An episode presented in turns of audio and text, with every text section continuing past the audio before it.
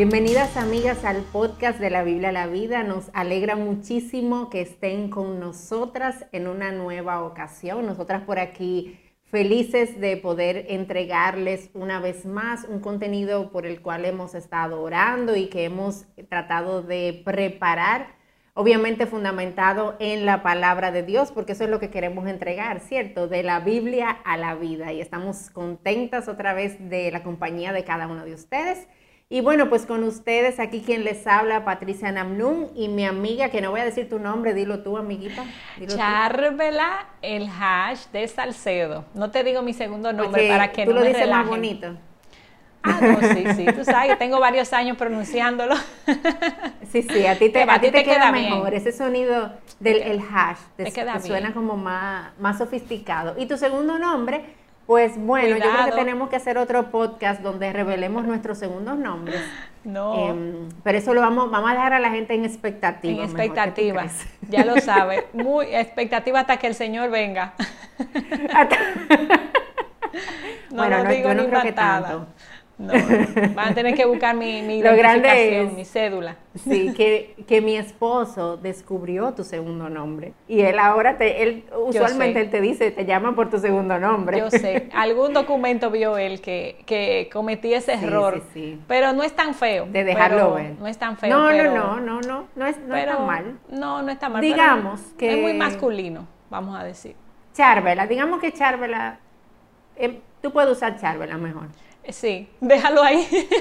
Dejémoslo ahí. Entonces, estamos por aquí, bueno, y queremos, antes de comenzar con nuestro tema, recordarles una vez más que pueden encontrarnos en Instagram también.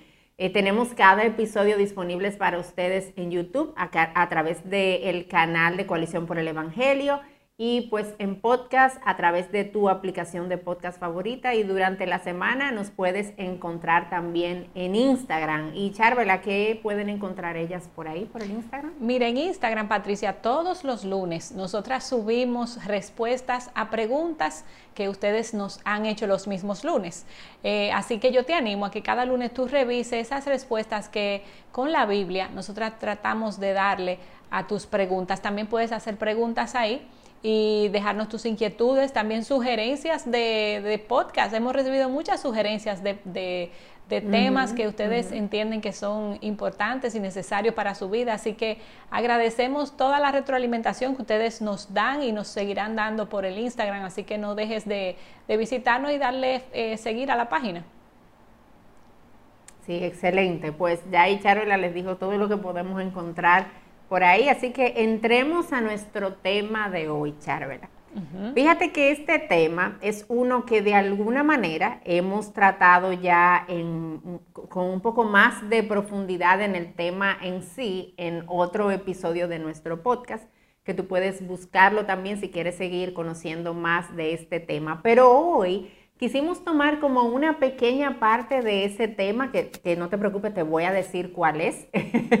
quisimos tomar una pequeña parte y como que profundizar un poquito más en un aspecto práctico de ese. Vamos a estar hablando de una parte práctica de la sumisión y es el hecho de cómo yo puedo expresar mi desacuerdo con mi esposo y aún así poder seguir siendo sumisa a él. Y justamente este tema viene eh, por algunas sugerencias o preguntas que ustedes mismos nos han enviado y nos dimos cuenta como que era, era una pregunta importante para muchas de ustedes. ¿Cómo yo puedo expresarle a mi esposo que yo no estoy de acuerdo con una idea, que no estoy de acuerdo con lo que está pensando, pero a la vez seguir siendo eh, una mujer sumisa? Si yo veo que mi esposo va a tomar una mala decisión o está haciendo algo que es pecaminoso, es mi labor quedarme en silencio porque yo debo someterme a él o hay otra manera en la que yo puedo manejarme con esto. Y mira, Patricia, antes de nosotras entrar en una respuesta, es bueno que nosotras las esposas recordemos algunos principios bíblicos vitales que la palabra de Dios nos recuerda acerca del matrimonio, porque tenemos que entender nuestro rol, nuestra posición eh, dentro de esta unión. Y, y- y como, dice, como dice mi pastor, eh, tener principios claros para luego dar respuestas a preguntas como específicas. Entonces, el primer, el, primer concepto que encontramos acerca de la sumisión, o el más amplio, vamos a decir, lo encontramos en Efesios 5:23, y es ahí donde la palabra de Dios nos dice que el marido es la cabeza de la mujer, así como Cristo es la cabeza de la iglesia. Y también Efesios nos habla más adelante, eh, la mujer someta hacia su marido y, etcétera. Y también en Génesis, eh, bueno, ese, ese que te menciono está en Efesios 5, 22 y 24. el llamado de la mujer es hacer ayuda idónea. Eh, y mira cómo lo dice Efesios 5 acerca de la sumisión, el versículo 22 y el 24. Las mujeres estén sometidas a sus propios maridos como al Señor. Y ahorita vamos a hablar un poquito más en detalle de eso. y dice, como el Señor, como así el marido está sometido a Cristo. Entonces, también en Génesis, Patricia 2.18, el Señor nos dice, no es bueno que el hombre esté solo, le voy a hacer una ayuda idónea, una ayuda adecuada, como dice la nueva traducción, la, eh, nueva, la nueva traducción viviente dice así, una, perdón, la nueva Biblia de las Américas. Eh, y luego también en Génesis 1.27 Dios dice claramente a través de su palabra que somos iguales en valor, distinto en diseño. Cuando Él pronuncia estas palabras, Dios creó al hombre a imagen suya, a imagen de Dios los creó, varón y hembra, Él los creó. Entonces tenemos que tener estas verdades claras para luego entonces poder hablar todo lo que concierne al matrimonio, mis roles y, lo que Dios ha establecido en su palabra y para nuestras vidas y nuestra buena relación. Claro, como tú dices, ese es como el fundamento, ¿verdad? Y nosotros necesitamos construir cualquier cosa que vayamos a, hacer, cualquier idea que vayamos a desarrollar, necesitamos construirla sobre el fundamento que la misma Biblia nos da. Y tú sabes, Charla, que yo creo que a veces como que nuestras dudas em, con la sumisión y algunas preguntas prácticas que tienen que ver con esto, nos llegan porque no tenemos un entendimiento correcto de lo que la sumisión es y tenemos algunas ideas erradas, ¿verdad? Con relación a lo que es la sumisión. Y otra vez, si tú quieres escuchar un poquito más sobre esto, pues en el otro podcast nosotras abundamos sobre estas diferentes eh, ideas equivocadas de la sumisión. Pero si yo te preguntara ahora, a ti que nos estás viendo y escuchando, si yo, si yo te digo, piensa en qué es lo primero que te llega a la mente cuando tú piensas en la palabra sumisión, cuando tú piensas en una esposa sumisa, probablemente lo que te llega a la mente es una imagen de una esposa en silencio, una esposa calladita y una esposa que todo el tiempo está diciendo que sí, no tiene ningún tipo de opinión y no tiene ningún tipo de proactividad, porque eso es lo que erróneamente hemos entendido que la sumisión es, pero esa no es la imagen que las escrituras nos dan sobre el rol de una esposa en la sumisión. Y hay una definición que a mí me ha encantado siempre, una definición que la da el pastor John Piper sobre lo que la sumisión es. Y yo te la voy, te la voy a leer ahora. Escucha lo que dice. Dice que la sumisión es el llamado divino de una esposa a honrar y afirmar el liderazgo de su esposo y ayudar a que se lleve a cabo de acuerdo a los dones que ella tiene. A, mí me gusta mucho esta definición, Charvela, porque es una definición que muestra primero cuál es la disposición del corazón de honrar el liderazgo que Dios le ha dado a ese esposo. Y eso está claro desde el principio. Hay un liderazgo dado por Dios que esa esposa necesita honrar y necesita tener un corazón dispuesto a honrar esto. Pero también me deja ver que la sumisión no implica pasividad. Em, la sumisión no implica que la esposa no haga nada, sino que la esposa pone al servicio de su esposo y del liderazgo de su esposo esos dones y talentos que Dios le ha dado para que él pueda llevar a cabo ese rol de líder que Dios le ha dado. Y ahí nosotros vemos cómo, esto no es algo pasivo. Dios nos ha dado a las mujeres, Charvel, a las esposas, dones y talentos que son súper útiles en el hogar y en el desarrollo del liderazgo del esposo y aún fuera en áreas laborales, o sea, e, es, para que lo usemos que Dios nos ha dado todas estas cosas. Entonces, vale la pena que podamos entender la sumisión de esa manera. Claro, y, ya entrando más de lleno, Patricia, en nuestra pregunta, que si nosotras podemos o no eh, diferir eh, o estar en desacuerdo con, con mi esposo en alguna decisión, en alguna acción, Bueno, ¿qué dice la Biblia? Lo primero que tenemos que entender eh, es que la palabra de Dios nos llama a someternos a nuestros maridos como al Señor. Y cuando Efesios 5 dice eso, que es como al Señor, eso implica que toda sumisión que yo le deba a mi marido no puede implicar pecado porque el Señor no me va a pedir que peque y el Señor no me está exigiendo que me someta a una actitud pecaminosa de mi esposo. Entonces, eso es algo que debemos tener claro. Si mi esposo está pecando y me pide sumisión hacia ese pecado, pues yo no debo de someterme, yo debo de, no, no es que pudiera estar en desacuerdo, yo debo estar en desacuerdo.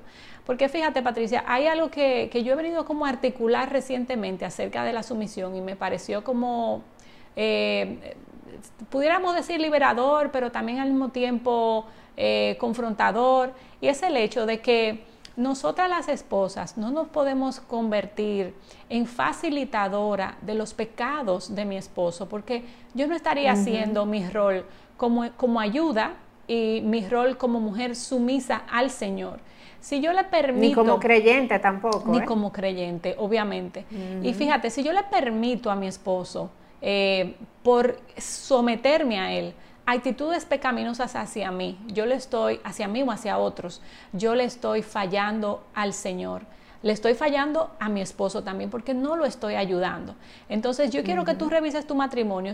yo no estoy hablando de una actitud rebelde en todo. Recuerda que es algo pecaminoso. Si hay actitudes pecaminosas en tu esposo, Tú debes de diferir con él, no estar de acuerdo con eso. Dios no te pide que te sometas a eso. Así que eh, revisa algunas actitudes que quizá tu esposo esté eh, haciendo y ayúdalo, ayúdalo a que salga de ese pecado y el Señor te da permiso para confrontarlo y estar en desacuerdo con Y tú sabes que, Charvela, que en ese mismo sentido nosotras debemos evaluar también si nuestra relación con nuestros esposos está basada en el temor. Porque a veces no, nos, no nos acercamos, quizás estamos viendo un área de pecado en nuestro esposo y no nos acercamos porque tenemos miedo, tenemos miedo de su reacción, tenemos miedo de su respuesta. Y una relación de matrimonio no debería estar caracterizada por el temor, por el miedo. Eh, y la sumisión no debería estar tampoco fundamentada en el miedo. Yo debo tener un tipo de relación en la que yo tenga la confianza de acercarme a mi esposo y decir, mira, tú sabes que em, yo me he dado cuenta de esta actitud de tu parte y yo, yo creo que eso no agrada a Dios, yo creo que eso no está bien. Eh, ¿Qué tú piensas sobre eso? Tú lo has notado al igual que yo y, yo puedo hacerlo, ¿eh? con amor y respeto, yo puedo acercarme, yo puedo apuntarle hacia sus pecados con la intención de amarlo y que él pueda sentir y ver ese amor de, mi parte también. No sé si tú, si tú quieras decir algo ahí, Charvela. No, totalmente de acuerdo contigo. También como mujeres debemos de preguntarnos si nos hemos ganado el espacio para diferir con ellos o si siempre estamos eh, señalándole a ellos nuestras inconformidades y nuestro desacuerdo, porque ciertamente hay un espacio para la sumisión, eh, perdón, para, para, la, para diferir en sumisión y con respeto. Y, escuché algo también del pastor Piper con eso que decía, eh, cuando tú te casaste, eh, lo, dijo de una forma fuerte, pero a mí me gustó, cuando tú te casaste, tú no dejaste tu cerebro en, la, en, en, el altar.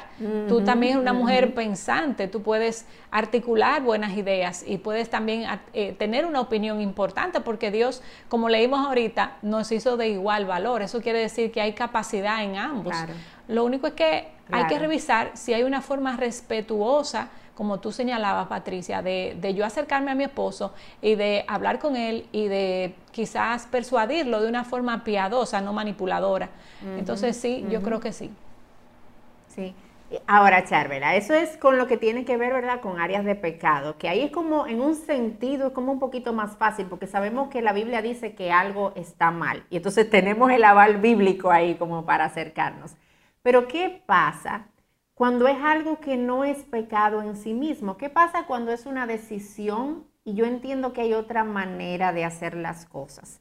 Eh, ahí yo puedo acercarme también, yo puedo expresar mis opiniones y la verdad es que yo entiendo que sí, que hay un espacio para eso, para tú poder expresar tu opinión sobre algo o tu idea sobre cómo quizás pudieran hacerse las cosas, pero tú necesitas tomar en cuenta por lo menos dos cosas. Primero, cuál es el momento para hacerlo.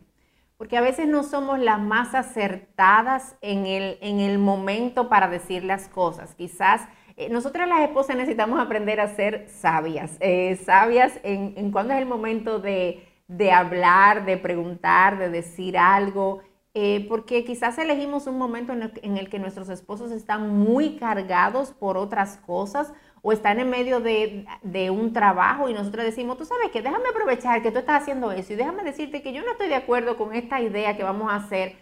Ese no es el momento. Entonces es sabia en, que tú, en, el, en, expresarlo en un momento que te permita tener una conversación al respecto. Y lo segundo es que también tomes en cuenta que debes expresar lo que tú quieres decir como una opinión, no como la manera correcta en la que debe hacerse las cosas.